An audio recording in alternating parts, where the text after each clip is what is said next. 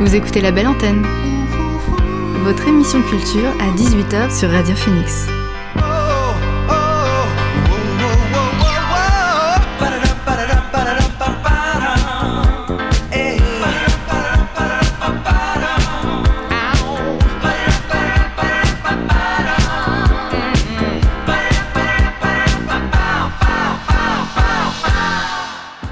Bonsoir à toutes et à tous, c'est Alix sur Radio Phoenix et il est 18h.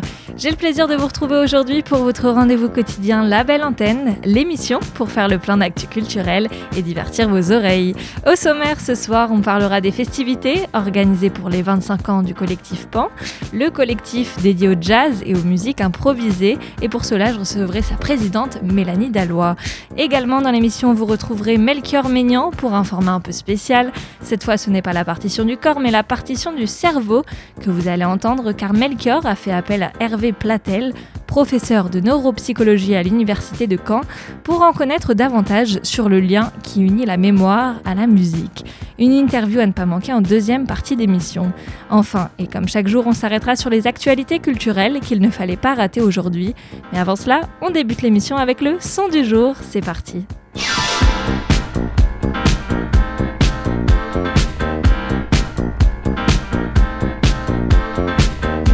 Et ce soir, le son du jour est signé Sons of the Sun.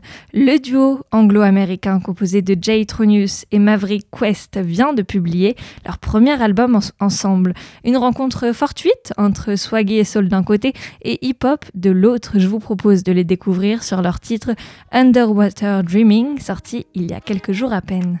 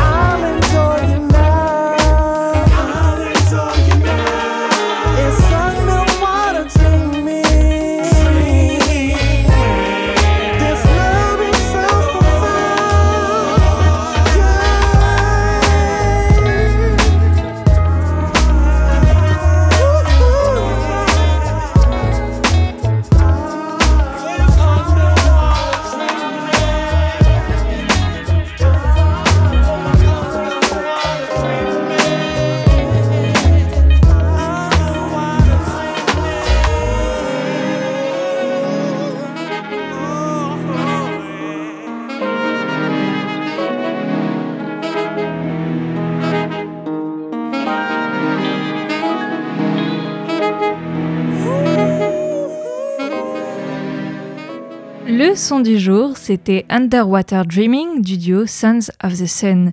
On reviendra à d'autres nouveautés musicales un peu plus tard dans l'émission, car avant il est l'heure d'accueillir mon invité du soir. L'invité du soir dans la belle antenne. Et ce soir, dans le studio de Radio Phoenix, j'ai le plaisir d'accueillir Mélanie Dallois, présidente du collectif PAN. Bonsoir Mélanie. Bonsoir. Alors pour ces 25 ans, le collectif de jazz et de musique improvisée voit les choses en grand car vous avez prévu une tournée euh, d'anniversaire un peu partout euh, en Normandie. C'est ça. En fait, euh, on a 25 ans cette année. En réalité, c'est le 23 juillet 1996 que l'association a été créée. Précisément. Précisément, j'ai retrouvé les archives, j'ai vu ça, je me suis dit, ah, ça y est. Et en fait, pour fêter l'événement, on a décidé de créer 25 événements, justement, 25 bougies, en fait, 25 manières de fêter différemment. Donc, il y, en a pour tous les goûts. Donc, euh, aussi bien euh, dans l'espace, c'est-à-dire qu'on est dans tout le territoire de l'ex-Basse-Normandie, que dans la forme. C'est-à-dire qu'il y a des concerts en salle, des concerts traditionnels, mais des concerts chez l'habitant aussi. Il y a des projections, il y a des balles, il y a des interviews. Parce que l'idée, c'est d'interviewer les, les, les vieux, les vieux, les vieux qui ont créé cette association, voilà, que, et qui racontent en fait pourquoi ils ont créé, pourquoi ils ont eu envie. C'est des gens qui des fois ont même quitté la musique, donc c'est rigolo d'aller les retrouver 25 ans après pour leur demander euh, Comment pourquoi est né Ouais, Comment est né le collectif ça, exactement. Et il y a cette particularité que tu as mentionnée euh, tout à l'heure, c'est Ouais. proposer des concerts chez l'habitant. Oui. C'est une initiative qui est née des confinements? Tout à fait. Alors en fait, euh, quand c'était, euh, alors je, je me perds dans les dates, mais je pense que je suis pas la seule avec ça. Alors on a été confiné au mois de mai 2020, c'est ça. Eh bien, donc, c'était en mars 2021. Euh, on était à cheval entre euh, une reprise, mais pas tout à fait une reprise, le droit de faire des concerts, mais pas tout à fait. Et donc, en fait, la solution la plus simple a été de dire on va jouer chez les gens, on va apporter euh, la, la convivialité, parce que c'est aussi un parti pris, et il y avait une forte injonction aussi à enregistrer les concerts et à les diffuser sur les réseaux sociaux. Et c'est quelque chose qui, nous, nous, nous a un peu euh, interpellés en disant mais les concerts, ça se vit en vrai. En vrai, c'est pas quelque chose... Enfin, on peut les regarder, évidemment, mais c'est quand même pas pareil.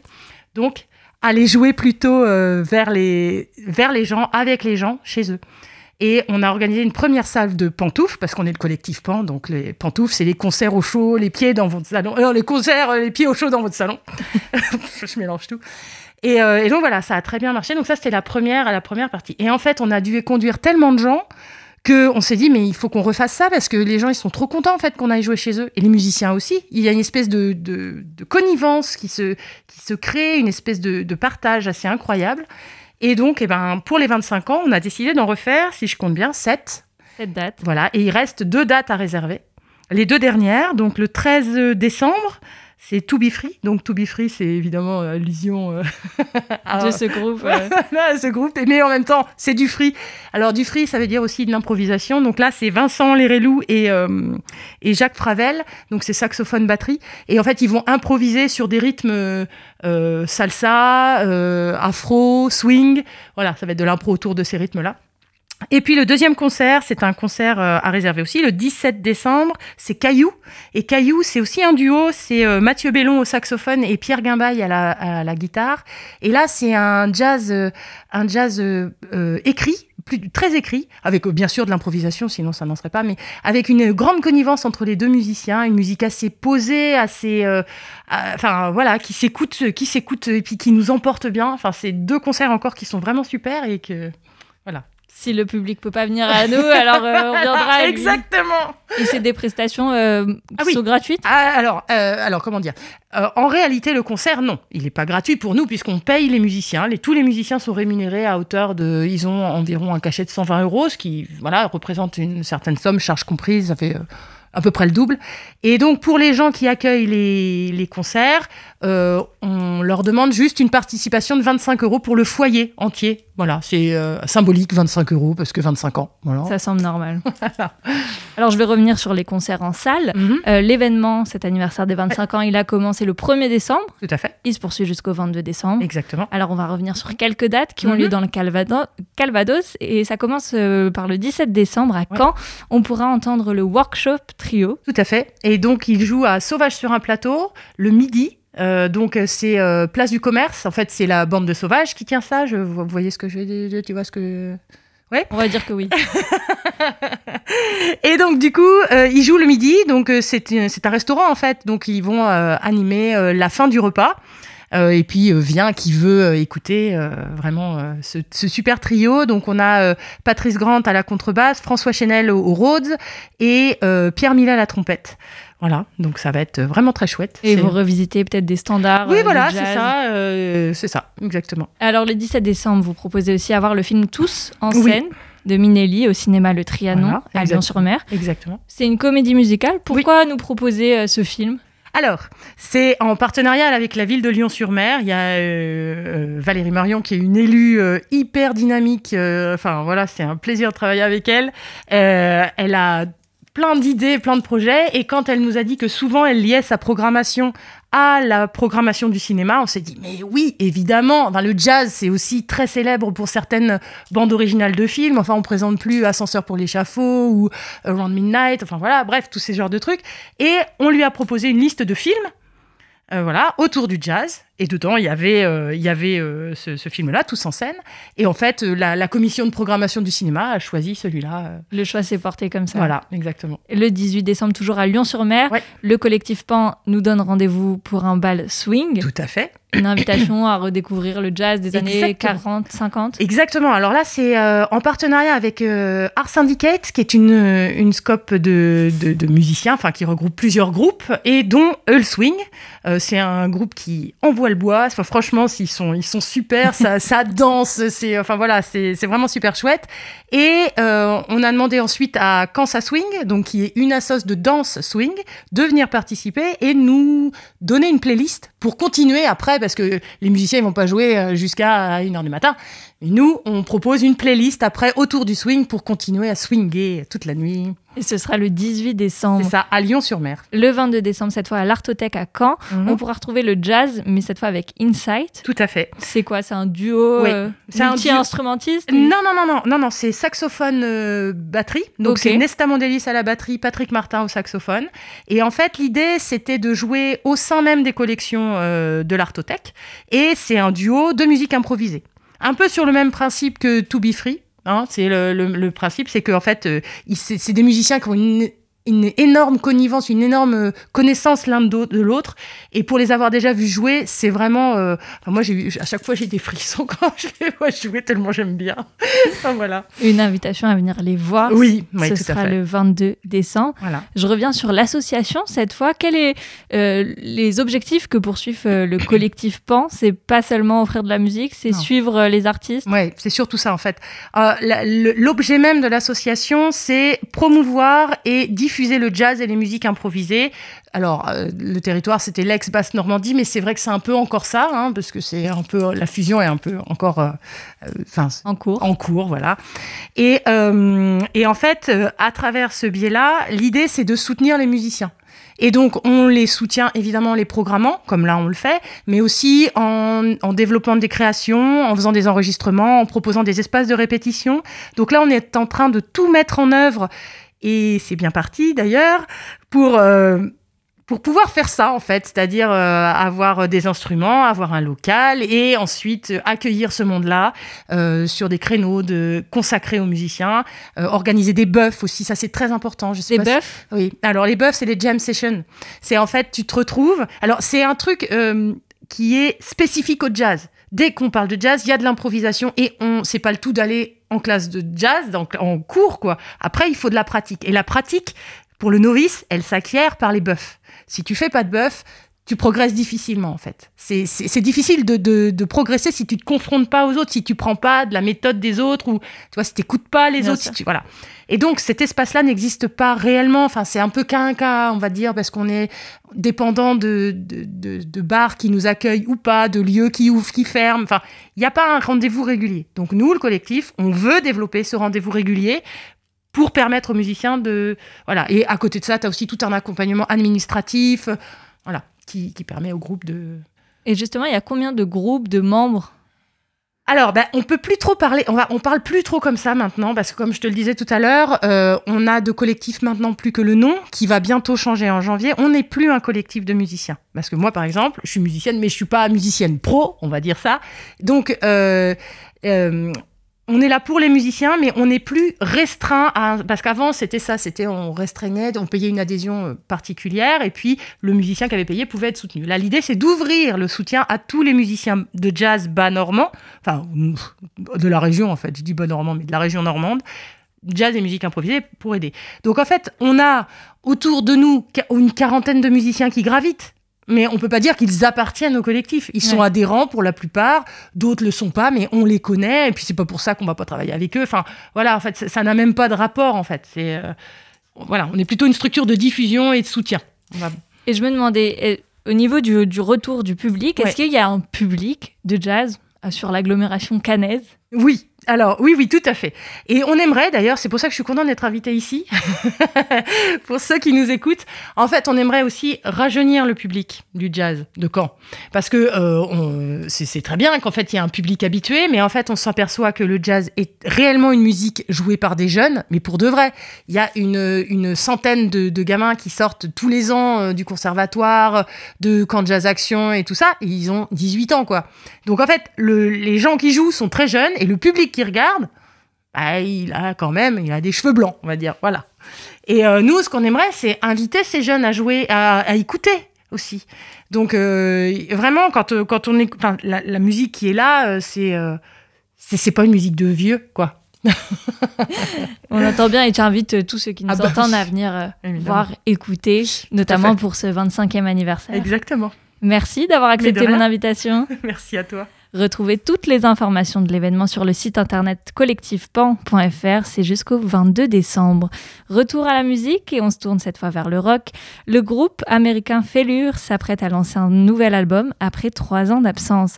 Pour accompagner cette annonce, il vient de dévoiler un single. Cet extrait nommé Headstand vient réaffirmer leur appartenance au sous-genre, le space rock. Voici Failure sur leur titre Head Headstand.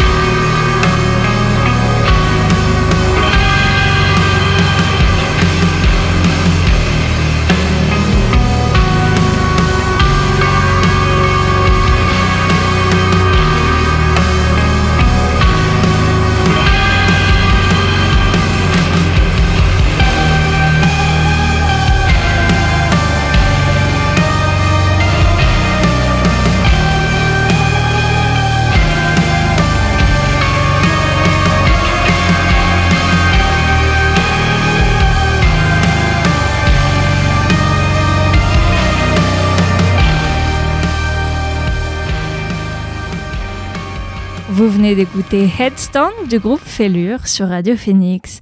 Pourquoi faire un album quand on peut en faire trois? C'est visiblement ce que s'est dit Arca, la compositrice électro-vénézuélienne, alors qu'elle préparait la sortie de Kick 2.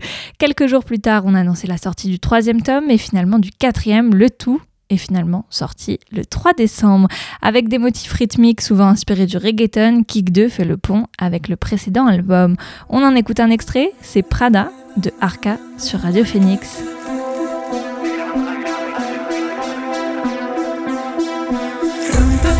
just get it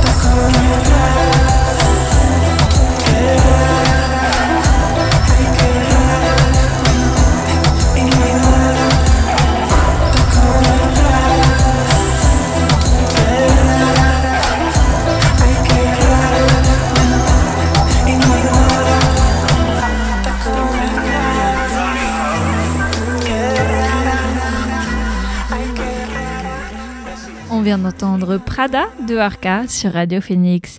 À présent, dans la belle antenne, on passe à la chronique La partition du corps de Melchior Maignan. Vous écoutez la belle antenne sur Radio Phoenix. Pour cet épisode spécial de la partition du corps, j'ai le plaisir de recevoir Hervé Platel, professeur de neuropsychologie à l'université de Caen. Bonjour Monsieur Platel. Bonjour. Vous êtes responsable de l'unité de recherche 1077 à l'INSERM et vous travaillez sur les liens entre le cerveau et la pratique artistique.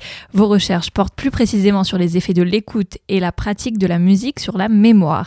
À partir de ce diagnostic et du résultat de vos études, vous avez ainsi pu dégager des perspectives cliniques pour la prise en charge des patients atteints de lésions cérébrales, de maladies telles que l'Alzheimer.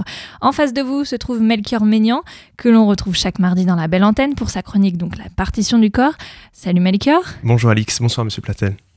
Melchior, tu as l'habitude d'aller sonder l'humeur des canaises et des canets que tu rencontres dans la rue, mais cette semaine tu veux sonder le cerveau, la partition du cerveau, toujours une affaire d'humeur musicale? Alors en effet, à force d'interviews, euh, je me suis rendu compte, Alix, que mon humeur changeait selon les réponses qu'on me donnait, et que les musiques pour décrire ces changements variaient elles aussi. Donc euh, corps, cerveau, humeur, musique, tout ça, ça reste pour moi très énigmatique. C'est pourquoi j'ai décidé de m'adresser directement à quelqu'un qui s'intéresse euh, aux effets de la musique sur notre cerveau. Donc Monsieur Platel, ma question serait comment la musique agit-elle sur notre cerveau justement? Eh bien, la musique agit de manière euh, énorme sur notre cerveau et, ça a été même une surprise quand on a commencé à faire des études en neuroimagerie cérébrale Donc c'était au tout début de l'émergence de ces techniques dans les années 90. Et on se disait, tiens, euh, bah, la musique dans le cerveau, ça doit faire fonctionner une région assez spécialisée, euh, une toute petite région, hein, donc euh, peut-être bien dans l'hémisphère droit. Et puis en fait, quand on a fait écouter de la musique euh, à des sujets, quand on regardait ce qui se passait dans leur cerveau, là la surprise c'est qu'en fait le, cerveau était engagé de manière euh, totale, quasiment totale. Hein. Donc c'est pour ça que de manière familière, on, dit que ça provoque une symphonie neuronale. Alors euh, c'est pas tout à fait faux parce qu'à partir de nos régions auditives du cerveau, qui sont dans les régions temporales, hein, si vous imaginez vos oreilles, ben, en fait juste au-dessus de vos oreilles, si vous percez un petit trou, vous arrivez dans les régions auditives euh, donc euh, du cerveau. Et bien à partir de là, euh, vous avez une distribution de cette information pour son analyse et puis sa représentation qui est assez immense dans le cerveau parce que quand on écoute de la musique, eh bien même si on a les yeux fermés, en fait on la visualise la musique. Ça peut paraître bizarre, mais nos régions visuelles, associatives visuelles, vont imaginer. Alors vont imaginer du mouvement, vont imaginer effectivement évidemment tout un tas d'images qu'on peut associer. Et puis, bien évidemment, quand on écoute une musique, eh bien, on essaie de, savoir si c'est quelque chose qu'on a déjà entendu ou pas, si c'est familier. Si c'est familier, ben, ça peut susciter effectivement euh, des, souvenirs euh, donc, euh, et des émotions associées à ces souvenirs. Donc en définitive, si on résume, bah, écouter de la musique, ça fait participer nos régions perceptives, nos régions euh, donc émotionnelles, nos régions euh, de la mémoire et euh, nos régions, j'allais presque l'oublier, nos régions motrices, parce qu'en fait, euh, dès qu'on entend une musique un petit peu euh, rythmée, eh bien, ça donne envie de taper des mains, taper du pied, et ça, c'est vrai euh, chez l'homme, mais on, on, voit aussi que c'est vrai euh, chez certains animaux qui arrivent, en fin de compte, à synchroniser, à bouger quand ils entendent de la musique rythmée, parce que dans notre cerveau, il y a une connectivité très très privilégiée entre les régions auditives et les régions motrices. Un sujet passionnant. Merci pour ces précisions. Hervé Platel, maintenant, je vous propose d'écouter un entretien que Melker est allé enregistrer auprès de Flora Pilet, co-directrice artistique de la compagnie Noé Noésis, et également chorégraphe et danseuse. En effet, alors la première question que je lui ai posée, euh, c'est qu'est-ce qui est venu en premier entre la danse et la musique? Et on vous laissera réagir après. Je sais pas exactement comment c'est venu, mais je sais que euh, ma mère elle-même était en fait, enfin dansait quand elle m'attendait. Euh, voilà, elle avait une pratique de danse amateur et en fait, euh, elle, elle bougeait, elle dansait sur la musique. Peut-être que ça a influencé aussi mon, mon ma destinée à être euh, danseuse. Mais après, il y a une légende familiale qui raconte que quand j'étais toute petite, le premier spectacle que j'ai vu euh, d'elle quand elle est, enfin, je devais avoir trois ans et que je, je me serais euh, ruée sur la scène pour la rejoindre et danser avec elle. Donc il y avait quelque chose en fait, une sorte d'élan en fait qui était qui était déjà présent en fait en moi. Moi, je dansais sur sur de la musique, tout ça, mais en fait pas finalement pas que en fait j'avais c'est aussi le rythme des je sais pas du de la nature du vent enfin ouais. voilà il y a, y a, des il y a des rythmes partout et en fait c'est aussi comment ton corps réagit oui il y a d'autres mélodies qui sont pas seulement enfin finalement tout est enfin finalement tout, tout, est musique en fait quelque part qui on peut aussi considérer que la musique elle est partout pas seulement dans les dans nos écoutes de produits euh, enfin tu vois de, de compositions sonores ou autres mais c'est y a aussi un rapport euh, musical au monde qui peut être présent. Est-ce qu'on peut voir ce rapport euh, musical au monde, à notre environnement, au-delà de la musique? Est-ce que vous avez parlé justement de, de rythme? Oui. Tout à fait, et, je pense que en fait une des raisons, euh, qu'est-ce que, quelle définition on pourrait donner de la, musique En fait, c'est une définition qui est, souvent assez compliquée parce que euh, d'une culture humaine à une autre, on voit bien que les, formes musicales peuvent être très variées. Mais euh, ça aussi c'est intéressant, on n'a jamais en fin de compte rencontré jusqu'à maintenant une seule culture dans le monde, une seule culture humaine où il n'y ait pas en fin de compte de musique, soit par des pratiques de chant, soit par des pratiques instrumentales. Alors, quelle définition donner de la musique? C'est souvent compliqué. Une définition que moi je donnerais qui est assez simple, c'est en fait euh, euh, l'être humain il met en culture le monde sonore. C'est-à-dire que la musique, c'est, on a un monde sonore, il y a des sons naturels. Hein, euh, bah aujourd'hui, on a le bruit de, la pluie qui tombe, on a le bruit du vent dans les arbres, etc. Le, ressac de la mer, euh, donc euh, sur le sable, tout ça constitue effectivement un environnement sonore qui peut être rythmé. et il suffit, en fin de compte, que nous marchions nous-mêmes pour que nous ayons ce bruit, en fin de compte, rythmé. Donc euh, l'être humain a utilisé euh, son environnement pour essayer de, construire une culture du sonore. Et donc, euh, la musique, c'est la mise en forme culturelle du monde sonore. D'accord. J'allais dire, Flora va en parler un petit peu après, justement. Ça va rebondir en fait sur ce que vous venez de dire. Donc, est-ce qu'on pourrait dire qu'on est sensible à cette musique, enfin ce, cet environnement sonore de la même manière? Est-ce que tout le monde réagit si vous dites qu'il n'y a pas de différence entre les cultures? C'est-à-dire qu'il y a une mémoire peut-être collective euh, qui remonte euh, à une musique peut-être Oui. universelle, entre guillemets? Certainement, euh, le fait qu'on est tous, euh, je dirais, euh, euh, biologiquement un peu quand même construits de la même manière, malgré nos différences. Et donc, euh, euh, les bébés à la naissance, ils ont euh, des formes de réaction innées à certains types de stimulation, même si on peut dire que euh, bah, ce qui se passe in utero euh, et, et, euh, provoque déjà en fin de compte euh, un effet mémoire, et c'est bien connu. La voix de la maman est reconnue par les bébés, euh, donc et puis si la maman a chanté des berceuses pendant la grossesse, eh bien certaines mélodies de ces berceuses sont, reconnues par les bébés euh, une fois qu'ils sont nés. Les bébés humains euh, sont très sensibles effectivement à la musique rythmée et même avant de savoir marcher, d'une certaine manière, ils dansent. Parce que même avant de savoir marcher, dès qu'il y a de la musique un peu rythmée, la plupart euh, des bébés humains se mettent à se dandiner, à bouger, euh, donc en rythme avec la musique. Donc il y a, il y cet, aspect un peu inné et irrépressible. Alors après, c'est pas parce que quand on est bébé, euh, on se dandine en rythme qu'on va être un bon danseur après par la suite. hein. Donc parce que après il y a, y a, effectivement l'apprentissage, l'éducation. Il y a, je pense, euh, quelque chose d'inné, mais sur ce quelque chose d'inné qui est ch- chez tous les humains. Après, ben, l'environnement, l'éducation va euh, soit favoriser l'émergence de, de, de cette expression ou pas. Alors, dans la suite de l'interview que tu as enregistrée, Melchior, Flora Pilet va évoquer une résidence de création à laquelle elle a participé à Berlin. Parmi les quatre morceaux électro qui ont été proposés aux danseurs, Flora a choisi celui qui l'appelait. Et alors, tu as parlé avec elle de ce genre de musique écoutée en club sur laquelle tout le monde semble danser. J'ai l'impression quand même qu'il y a justement dans ces musiques techno, euh, club, euh, électro, là pour le coup je l'ai éprouvé personnellement dans les clubs à Berlin, il y a quelque chose qui vient te prendre, tu rentres dans le club, il y a un truc, il y a cette, ce son qui vient te prendre au corps et qui, euh, en fait, quelque part, euh, même sans substance ou quoi que ce soit, il y a un, un rythme qui s'installe, une sorte de, et, quand, et que tout le monde danse, en fait. Il y a une sorte de, de mouvement intérieur et c'est intéressant parce que j'en avais parlé avec un psychologue qui m'avait aussi rappelé que finalement le premier rythme qu'on entendait en temps, enfin quand on était euh, dans le fœtus, que le bébé entend dans le fœtus, c'est le, en fait, c'est le battement du cœur. Et Ouais. donc en fait, ce battement du cœur, c'est une pulse. Et qu'en fait, la pulse, c'est quand même quelque chose sur laquelle tout le monde réagit. Et c'est ce qui emmène aussi, tu vois, vers les phénomènes de transe, dans les, dans les Ouais. rites collectifs, dans les, dans les sociétés euh, traditionnelles. Enfin, bah, c'est vrai que ça, c'est vraiment quelque chose qu'on peut retrouver dans toutes les cultures, en fait, cette, euh, ce rapport au rythme et à la pulse. C'est quand même très, très présent. Je pense que ça répond aussi à un besoin un peu primitif chez nous de ressentir cette espèce de pulsation euh, originelle, tu vois, de quelque chose qui vienne peut-être aussi nous rassurer, je ne sais quoi. Mais c'est vrai que c'est assez, euh, ça, j'ai l'impression que c'est quand même assez universel. Ça fait écho à ce que vous venez de dire, Hervé Platel. C'est vrai que la, la question, en fait, c'est au fond euh, l'union un peu aussi qui va peut-être provoquer certaines musiques et euh, peut-être avoir le même effet sur tout le monde, à la fois par celui qui pratique, enfin sur celui qui pratique et celui qui l'écoute. Là, on parle de, de musique Mm, euh, en mm. tant que musicien, euh, virtuose peut-être qui va être dans une sorte de, de transe euh, musicale, ou alors le public qui va peut-être dans un mouvement de foule, d'ailleurs, en, en tout cas.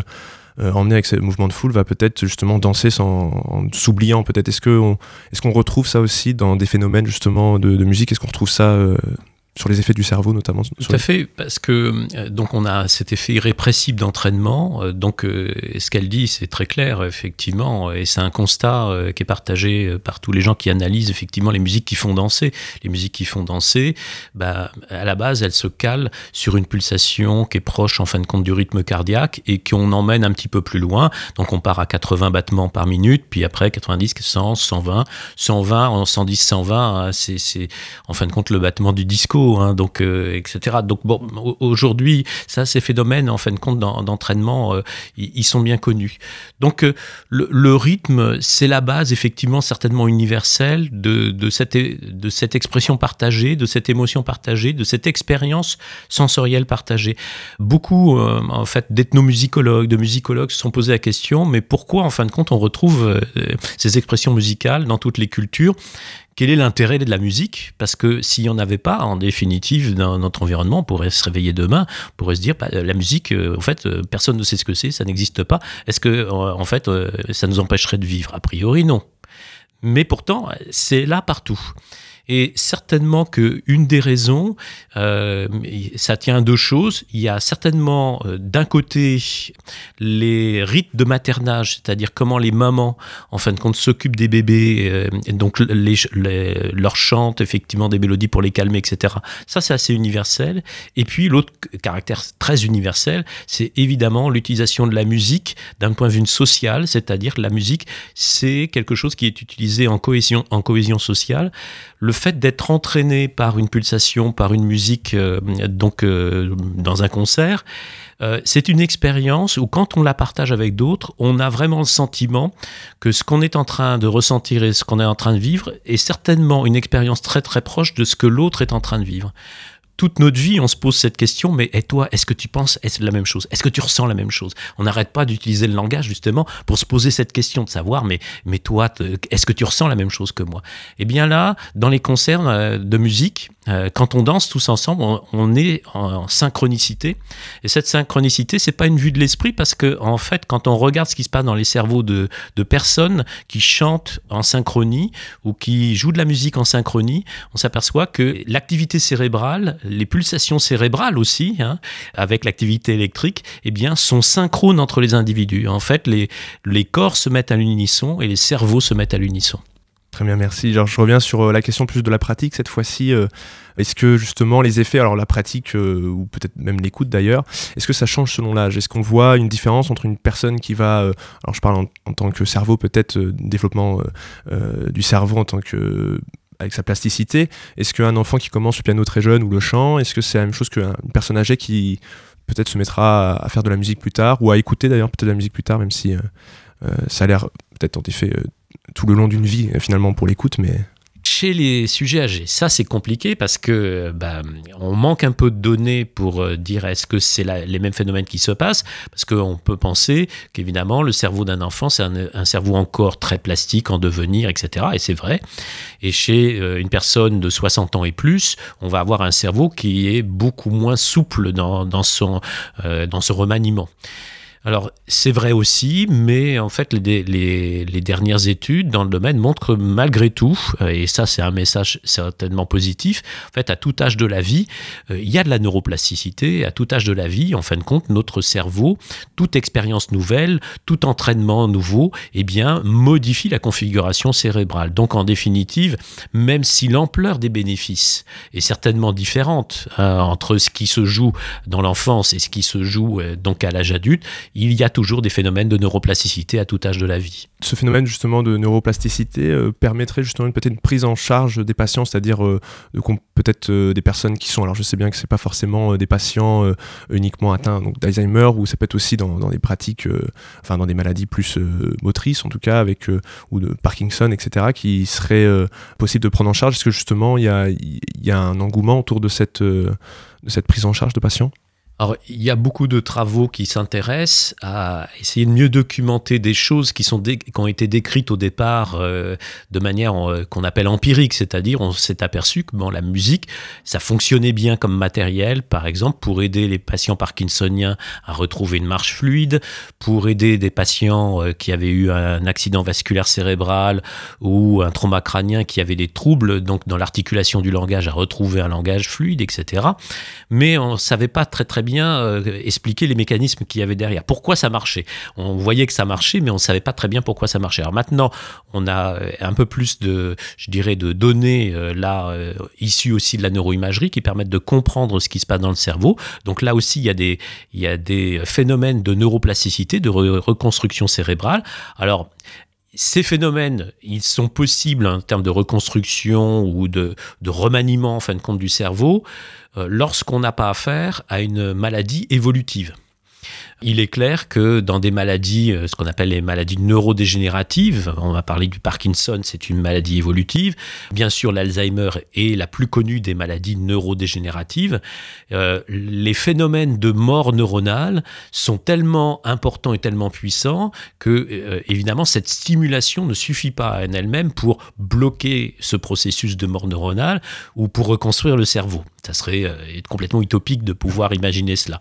Mais par contre, là où on peut euh, aujourd'hui, je dirais, focaliser les efforts, c'est de se dire que euh, bien évidemment, on va pas guérir les patients Alzheimer de leur Alzheimer euh, en leur faisant écouter de la musique, mais par contre, en amont, c'est-à-dire euh, le plus tôt possible, avant même que les symptômes arrivent, d'essayer de renforcer le cerveau, de créer une, ce qu'on va appeler une réserve cérébrale, une réserve cognitive, en stimulant au maximum le cerveau de personnes vieillissantes avant même que les symptômes soient majeurs, ça, c'est une possibilité tout à fait réelle.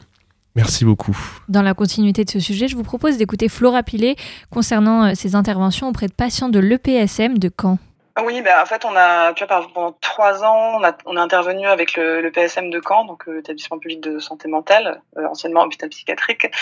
Gros travail de fond avec euh, avec un groupe de patients en fait, qui étaient en hôpital de jour, parce qu'en fait la problématique en psychiatrie, c'est que euh, ils sont quand même euh, dans une camisole chimique. Euh, de par la prise de médicaments et donc le rapport au corps, au langage, il est contraint par les médicaments. Et puis, c'est compliqué d'avoir cet accès euh, à, soi. Bon, c'est d'abord dans un but préventif parce que l'accès à soi est trop fort, mais, euh, c'est vrai que ça vient aussi donner des contraintes très très fortes. Et en fait, la première année, on avait fait des ateliers, enfin tout, simplement, tu vois, des ateliers de danse toutes les, tous les 15 jours. Et on avait, j'avais une vidéaste qui travaillait avec moi, Stéphanie Bro. Du coup, on avait fait un, créé une sorte de vidéo danse aussi avec eux. Et en fait, moi, je me souviens de des derniers, peut-être un, ouais, dans les derniers ateliers où tout d'un coup, en fait, euh, je sais pas comment expliquer, mais c'est comme si tout d'un coup, soit d'une personne en particulier où tu sens que voilà, il s'est passé quelque chose et qu'il y a eu un déclic et que tout d'un coup, euh, hop, elle a lâché. Enfin, il y, y a quelque chose où le mouvement là, a commencé à, à émerger, à prendre son corps en fait. Il y a quelque chose où, où à force de voilà d'improvisation, de de contact, de de déplacement, c'est comme s'il y a eu euh, voilà une- ce moment où euh, il y a un sourire qui apparaît sur le visage et il y a quelque chose qui vient euh, dans la sensation en fait, tu vois, dans sa propre sensation interne qui Mm. s'est euh, qui s'est manifestée. On l'entend avec Flora. Est-ce qu'il faudrait peut-être réserver des temps avec des danseurs, des musiciens, des artistes pour euh, ces patients Oui, tout- tout à fait. Alors là, euh, donc euh, Flora donc parle d'une expérience en secteur psychiatrique. euh, c'est très important, euh, donc en secteur aussi euh, neurologique, mais bien bien au-delà. hein. Donc, euh, je pense qu'à l'hôpital aujourd'hui, il y a plein euh, de services où euh, des approches d'art-thérapie, hein, de musicothérapie, de danse-thérapie sont extrêmement précieux parce que ce sont des approches qui sont des approches de médiation, c'est-à-dire qui permettent effectivement de pouvoir faire le lien avec les patients, de les reconnecter effectivement au réel. Le réel, ça passe par leur corps et la réappropriation du corps. Et puis, ça les reconnecte euh, au-delà de leur corps. Ça permet aussi l'expression d'émotions. Euh, souvent, en fin de compte, les, approches d'art-thérapie euh, sont des approches de médiation pour arriver à permettre l'expression d'émotions en dehors, effectivement, de l'expression verbale mais euh, on peut faire euh, vraiment, en fin de compte, une multitude, de- enfin, on peut avoir une multitude d'objectifs et, et, et, et- aller au-delà euh, de l'expression des émotions dans, euh, je dirais, des, des travaux euh, donc euh, de, de réhabilitation et de réappropriation de soi. La danse peut, en fin de compte, se croiser avec la musique et aussi avec d'autres types de pratiques, comme par exemple la méditation. La méditation de pleine conscience, c'est euh, se réapproprier aussi d'une certaine manière le présent et son corps. Donc, euh, je, vois beaucoup de liens en fait entre ces pratiques-là. Et ce qui est intéressant, c'est que bah, c'est la palette en fin de compte des outils à, disposition qui permettent, par différents chemins, euh, bah, de d'aider les gens à se retrouver, à, se reverticaliser, à, retrouver en fin de compte euh, une capacité à maîtriser leur destin, donc leur destin émotionnel et puis donc aussi leur cheminement personnel.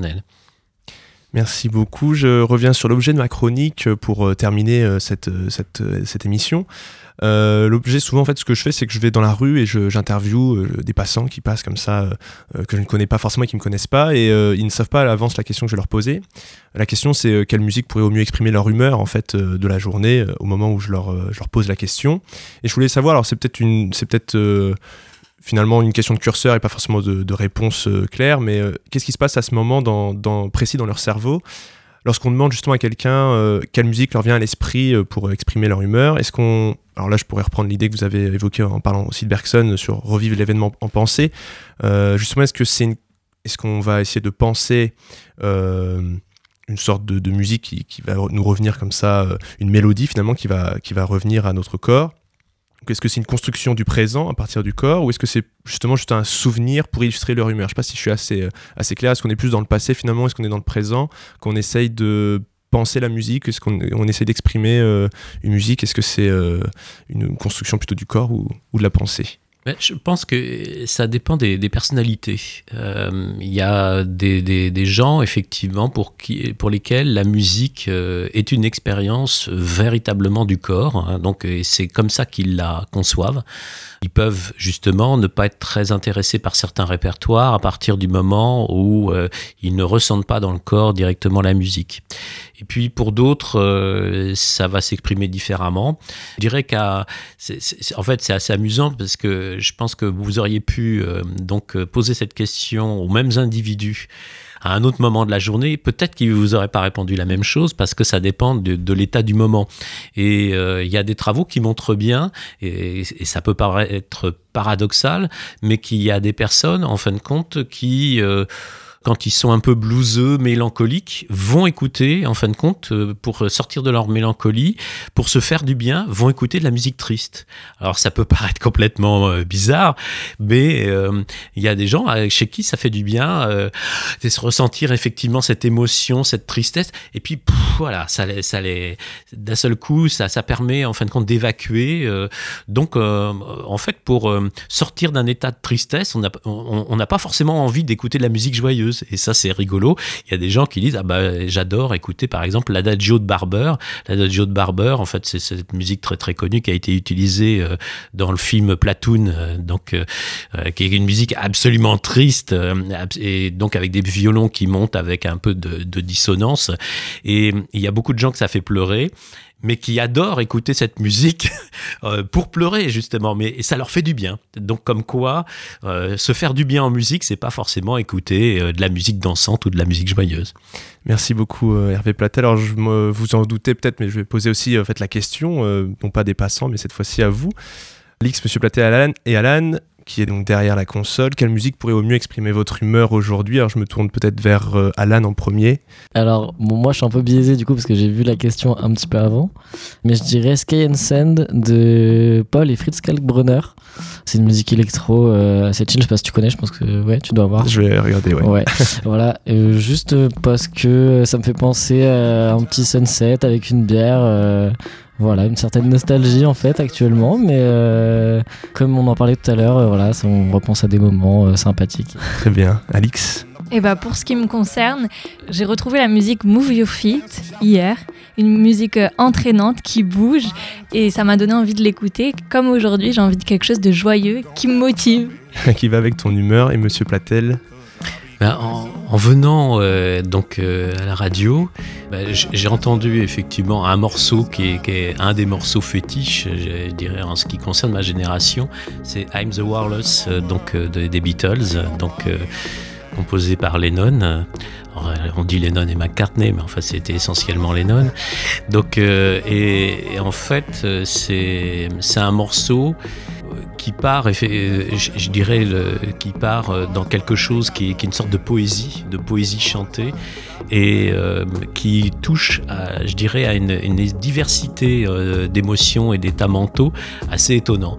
Donc euh, on ne sait pas si on est dans quelque chose à la fois de joyeux, d'inquiétant, de transcendant, de triste. C'est une espèce de melting pot bizarre. Et je pense que chacun peut y trouver euh, en fait l'émotion qui lui convient. C'est une bonne euh, conclusion. Euh. Merci beaucoup, euh, monsieur Platel, de nous avoir éclairé aussi sur, sur cette matière, j'allais dire qu'est le, le cerveau, mais aussi sur la musique. Je voulais remercier aussi Alan et Alix d'avoir participé. Merci Melchior et à la semaine prochaine et merci Hervé Platel. Merci à vous. Et on remercie également Flora Pilet qui ont, tous les, qui ont accepté notre invitation. Merci beaucoup.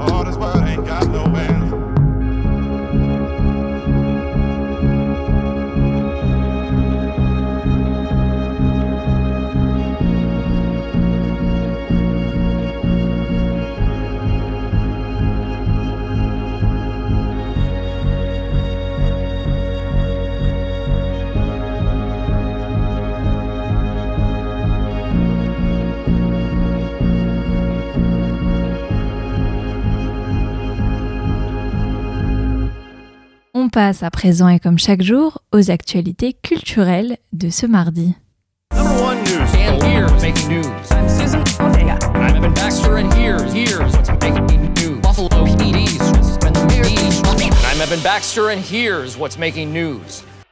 Et on commence ce flash avec Disney ⁇ La plateforme vient de dévoiler la bande-annonce de Oussekine, sa première série française qui racontera l'histoire vraie de Malik Oussekine, un étudiant franco-algérien tué par deux policiers en 1986 à Paris.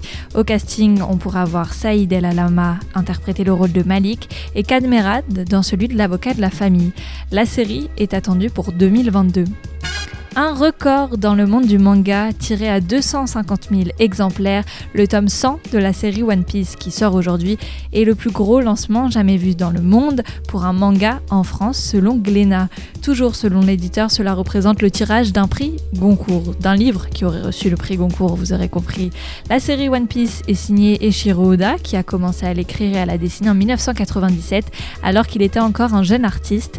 L'auteur a aujourd'hui 46 ans et est une légende dans du manga. Au tour de Drake de snober les Grammy Awards, la superstar canadienne du rap a demandé à l'Académie du disque de retirer ses deux nominations pour les Grammy Awards prochains. Sa demande a été acceptée par les organisateurs puisqu'il n'apparaît plus dans la liste depuis le 6 décembre.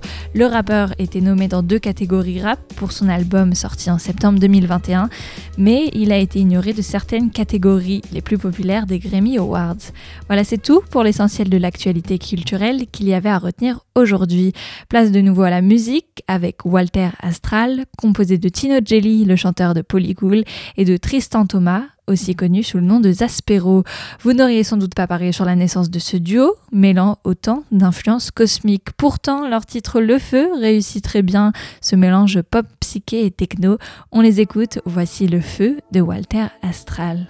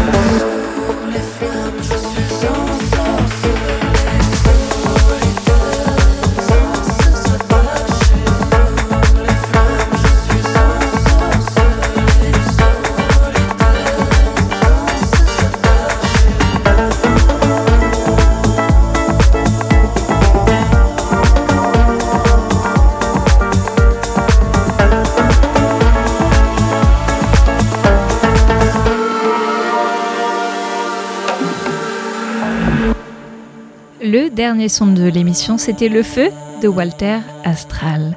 Et voilà, la belle antenne, c'est fini pour aujourd'hui, mais vous pouvez écouter ou réécouter l'émission en podcast sur le site Radio Phoenix ainsi que les plateformes de musique. On se retrouve demain dès 18h, même heure, même lieu. D'ici là, continuez à ouvrir en grand vos oreilles. Bonne soirée à tous. Ciao